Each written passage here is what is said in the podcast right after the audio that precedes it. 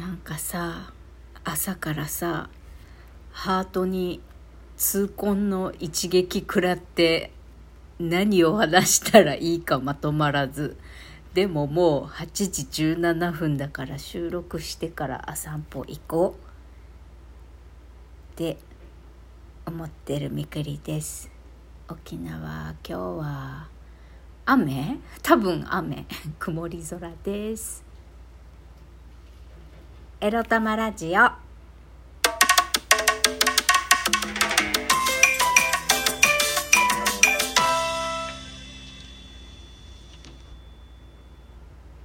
皆様、おはようございます。今日はちゃんとゴミ出してから収録してるよ。みくりです。この番組では、借金持ち独女、うつのケアをしながら、のんびりアクセク生きております。私、みくりが、沖縄から日々いろいろいろいろ思うことを配信しております。はあ、朝からさ、ちょっとショックなの聞いてみんな。今日のテーマこちら。デートをドタキャンされたについてお話しします。もうショック。日曜の夜にね、じゃあ火曜日に今日ですよ、昼飲み行こうねってお話ししてた太郎くん。太郎くんにですね、LINE でデートドタ、ど、言えてない、ドタキャンされました。ウェーン、悲しい。まあね、今日、あの、一応昨日の夜ぐらいから太郎くんは連絡したかったみたいなんだけど、なんか急に、明日のことで相談したいことがあります。お電話で話できますか？みたいな。相変わらず丁寧な LINE が来ましてですね。で、まあ私が買い物行ったり、まあちょっとタイミングが合わなくって、で、夕方7時半頃、どう？って言って、いいよって言ってくれたけどなぜかその時間帯も LINE したり私から電話したけど連絡つかなくってでもう寝る寝るかと思ってごめんね。もう今日寝るみたいな。何か。あの今日今日で話しといた方がいいことなのかな？明日でもいいのかな？でももう今日は寝ますねって明日また連絡くださいって。LINE して寝たの。まあその後も実はしばらく起きてたんだけどもうもうあの10時以降は人と連絡するのやめようと思ってなんかすっごい疲れちゃうから。ででその後になんかね私がもう寝るねって LINE した後に5分10分後ぐらいにあの連絡来てたんだけどもうその LINE は見ずに寝たのね。で朝起きたら「すいませんあのまあ今日ですよ。急にあの午前中仕事のあまあまず火曜日今日ですね昼飲み行こうって言ってたけど午前中に講習会が入っちゃってそのまあ講習会は午前中で終わるんだけどその後の予定もちょっとどうなるか分かんないのであの今日は昼飲み難しいですっていう内容だったの。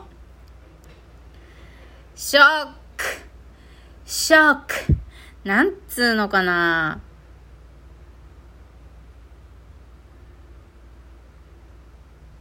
ここまで注目したらマジでマジで痛恨の一撃食らってるってバレるじゃんかよ。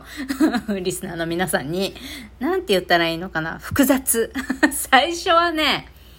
なんか、いけませんってなった時にまず最初に自分を責めたの私責めたっていうかその太郎くんが私の連絡先知りたがってるっていうところからもう嬉しいと不安とかずっとずっと入り混じっていたのね。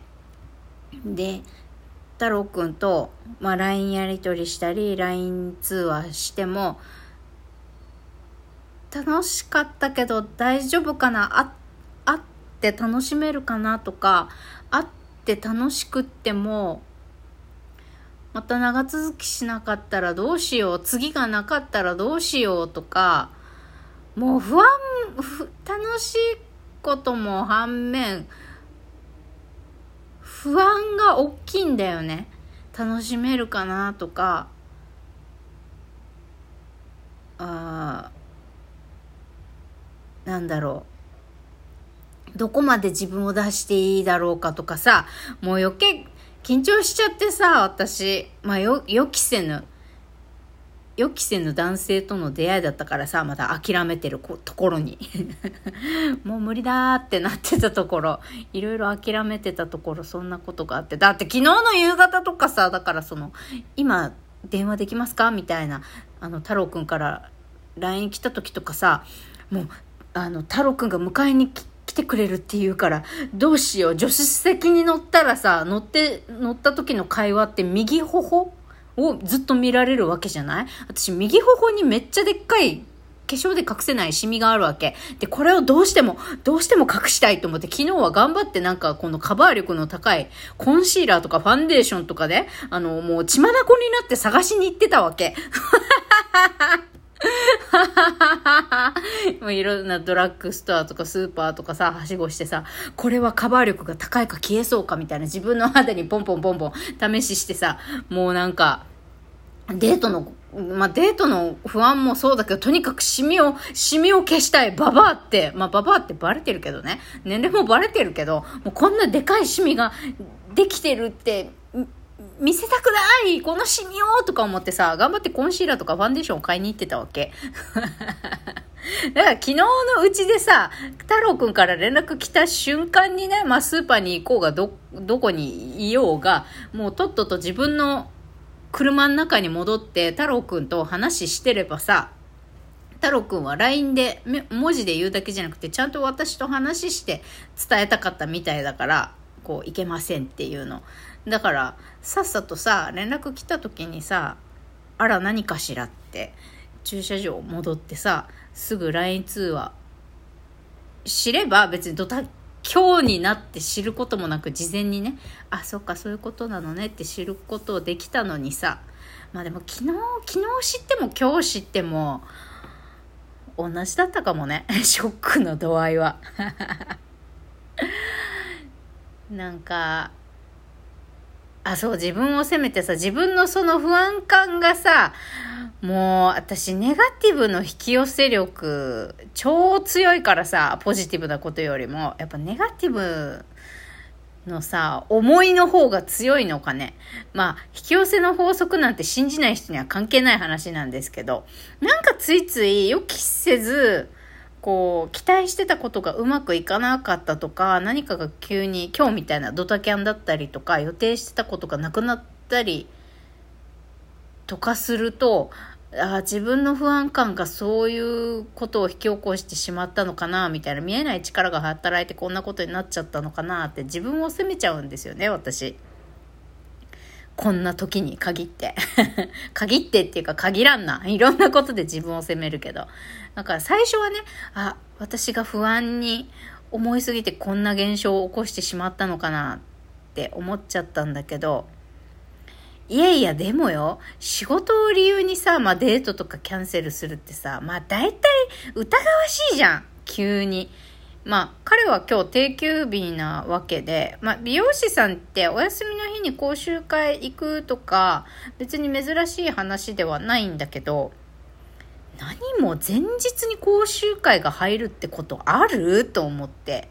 で昨日の夜連絡がつかなかったのも仕事のやり取りをしててみたいな。どうなんだろう？まあわかんないけどね。彼をしあの100%信じるとするならまあそっかしょうがないねって終わる話なんですけどなんかね仕事って断られる。まあ、その仕事、私と会うよりもその仕事が大事ってことよ、彼にとっては。またそれもショックでさ、断ってよみたいな。次があるかどうかも知れない私の時間断ってよみたいな。まあ、私暇そうだと思われたのかな。まあ、いろいろ、いろいろネガティブな思いが巡るよね。心と頭の中に。まあさ本当前日に講習会入るとかあるとかっていう疑いの念も持ちつつだから、まあ、そういう疑念とか不安を持ち出してさああなんかもしかして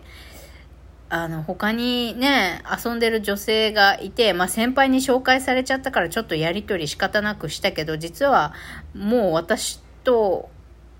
会う気ないとか興味なくなってた頃に連絡先もらっちゃったからちょっとやり取りしたとかなのかなみたいな。あのなんだろう可愛がってくれてる先輩からの紹介がゆえにね。